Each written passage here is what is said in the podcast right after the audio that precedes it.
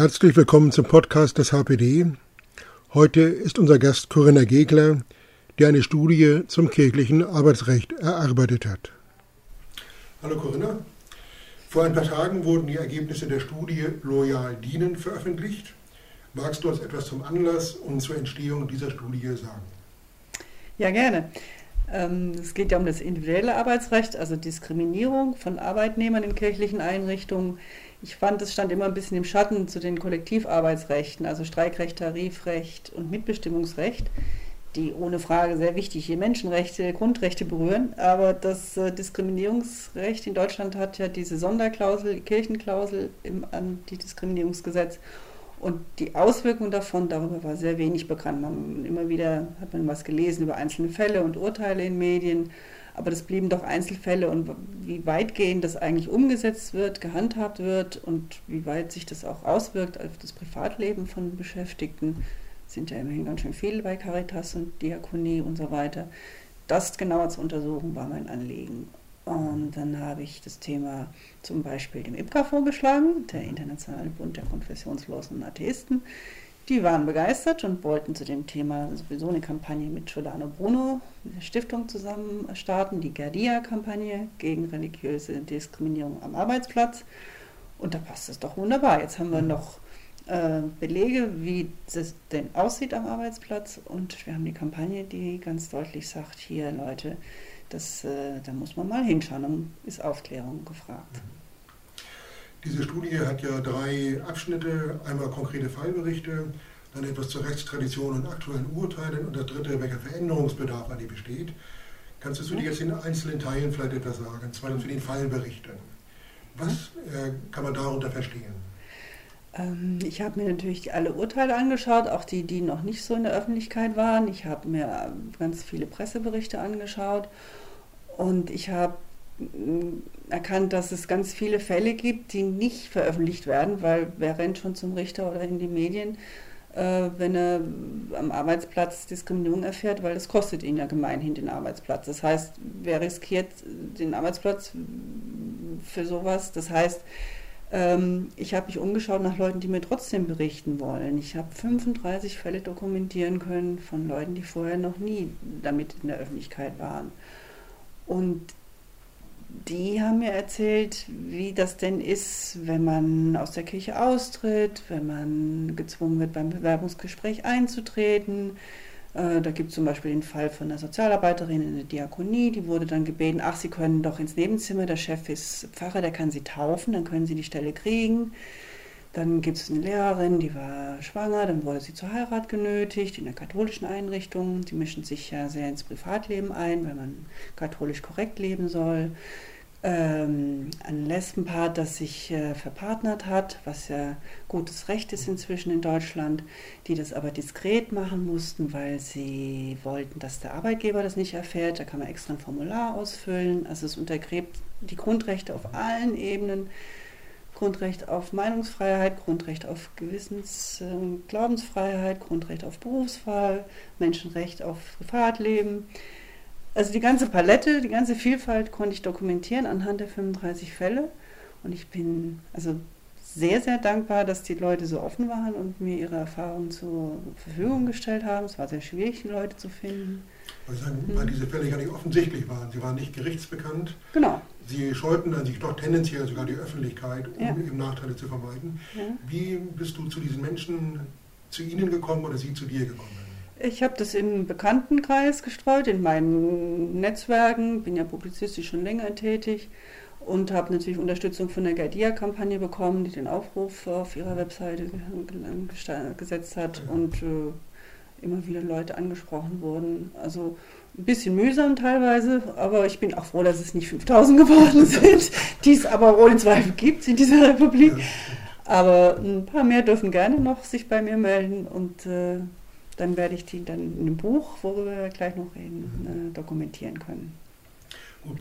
Der zweite Teil in dieser Studie ist eine Übersicht zur Rechtstradition und aktuellen Urteilen. Ja. Was wird dort dargestellt? Ähm, es wird von den Kirchen, also Diakonie und Caritas sind sich da sehr einig, immer als ein Selbstbestimmungsrecht dargestellt, das ja in die Verfassung gemeißelt ist und an dem nicht zu rütteln ist. Das ist keinesfalls so zu verstehen, was sich da ableitet aus der Weimarer Reichsverfassung. Dort ist nämlich die Rede von äh, inneren Angelegenheiten. Also ein Arbeitsverhältnis ist keine innere Angelegenheit.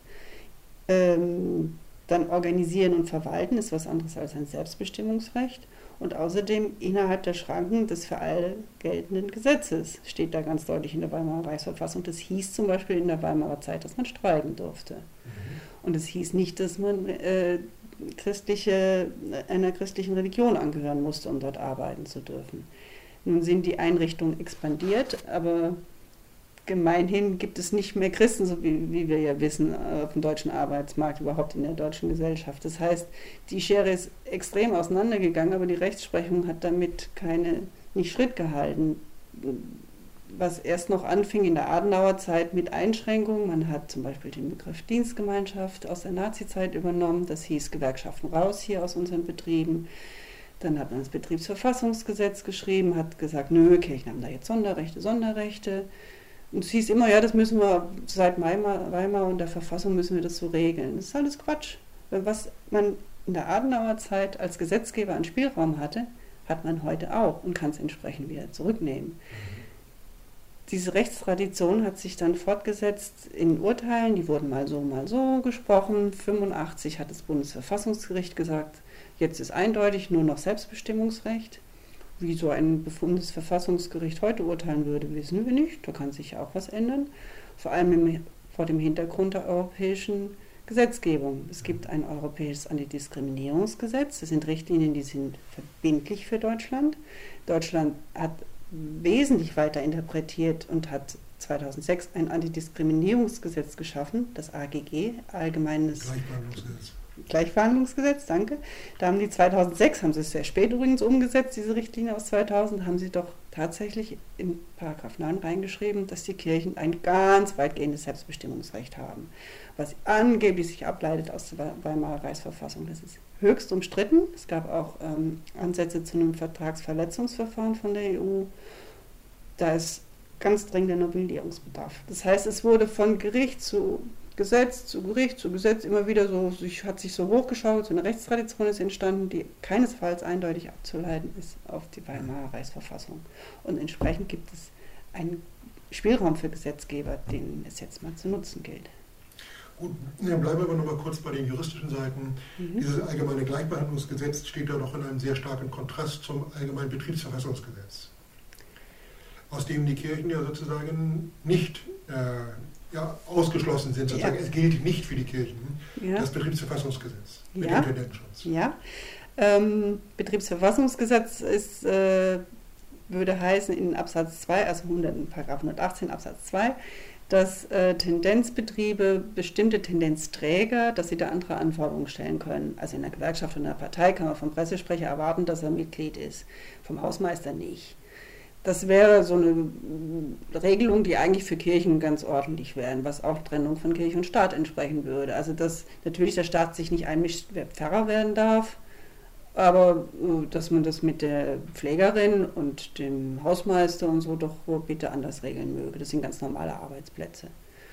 Ähm, das äh, Antidiskriminierungsgesetz setzt aber wieder woanders an, nämlich da, wo ähm, man Ausnahmen rechtfertigen muss. Und da kommt es nicht hin, dass man sagt, wir müssen alle Arten der Tätigkeiten äh, bis runter ähm, ausnehmen. Das heißt, das Betriebsverfassungsgesetz gilt nicht, also kein Tendenzschutz. Das heißt, die Kirche darf selber bestimmen, wen sie ähm, schikaniert, nicht diskriminiert oder diskriminiert oder ausgrenzt. Das ist ja eine massive Ausgrenzung auch.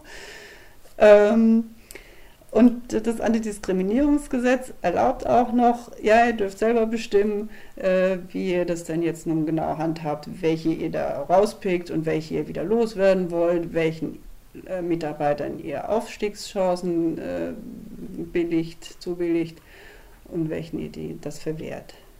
Also. Jetzt am 20. November wird es ja vom Bundesarbeitsgericht in Erfurt ein Urteil geben mhm. ob in den diakonischen Werken von zwei evangelischen Landeskirchen ein Streikrecht erlaubt ist oder nicht. Ja. Äh, so eindeutig äh, ist ja nicht zu erwarten, wie das Urteil sein wird. Weil du sagtest ja, die Rechtslage ist nicht äh, so ganz klar.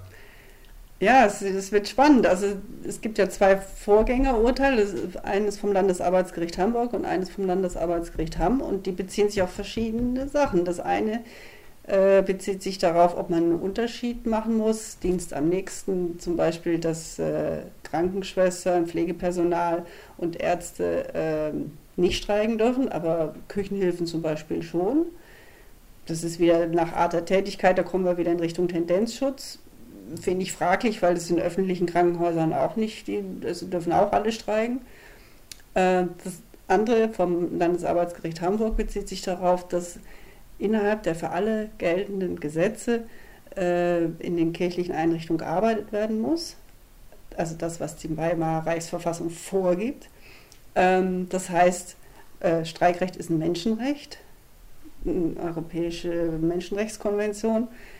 Das ist auch in der deutschen Verfassung festgelegt. Das heißt, äh, es ist eine ganz andere Grundlage, auf der man doch dann gerne das Urteil sprechen könnte. Mhm. Gehen wir davon aus, dass das Urteil so lauten wird, dass eben dieses kirchliche Bestimmungsrecht äh, akzeptiert wird äh, mhm. vom Gericht, was ja nicht auszuschließen ist, dass sie in dieser Rechtstradition bleiben. Äh, in dieser Studie thematisierst du ja auch den Veränderungsbedarf von Politikern, Gewerkschaften und anderen gesellschaftlichen Akteuren. Mhm. Egal wie das Urteil ausfällt, sind die doch dann sehr gefordert. Ja, also ich denke, dass wenn das Urteil so ausfallen würde, egal wie es ausfällt, dass eine der beiden Seiten dann weitergeht zum Bundesverfassungsgericht. Also noch ist das letzte Wort da ja noch nicht gesprochen und dann gibt es auch noch europäische Gerichte, mal schauen, wie weit die das treiben. Wäre ja schön, wenn es mal zu einem Grundsatzurteil käme, das die Sache klärt.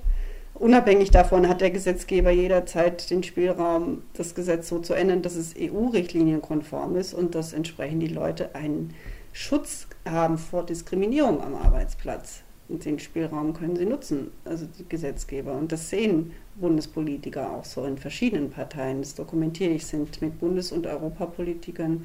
äh, Interviews in meiner Studie, die ganz eindeutig sagen, wir haben die Aufgabe als Politiker, wir müssen daran äh, Mal schauen, wie wir da weiterkommen. Also dieser Grundsatz gleiche Arbeit, gleiche Rechte. Als, als Grundsatz. Genau. Ja. genau. Äh, diese Studie ist ja sozusagen das, was jetzt aktuell auch vorgelegt worden ist, ebenso als mhm. Dokumentation. Mhm. Wie ich hörte, wird ja im Frühjahr ein Buch zu der gleichen Thematik erscheinen. Inwieweit äh, wird in dem Buch über diese Studie hinausgegangen? Äh, ich werde die Fälle viel ausführlicher darstellen, viel lebendiger auch. Es soll zugänglicher sein für viel mehr Interessierte als jetzt, die Studie ist ja mehr für die Fachwelt. Erstmal so eine Vorab, Vorabveröffentlichung. Ähm, die verschiedenen Aspekte, die jetzt noch nicht rein konnten, werden dort äh, dargestellt. Da geht es zum Beispiel auch um verkündigungsnahe Positionen, also zum Beispiel homosexuelle Priester, die erzählen vom Berufsverbot und dass sie das nicht einsehen. Ähm, ich werde äh, nochmal genauer schauen, was es für Integration auf dem Arbeitsmarkt bedeutet für ausländische Mitarbeiterinnen und Mitarbeiter. Ähm, ich werde über die Ländergrenzen schauen, wie sieht es denn in anderen europäischen Ländern aus, was da aus dem Antidiskriminierungsgesetz wurde.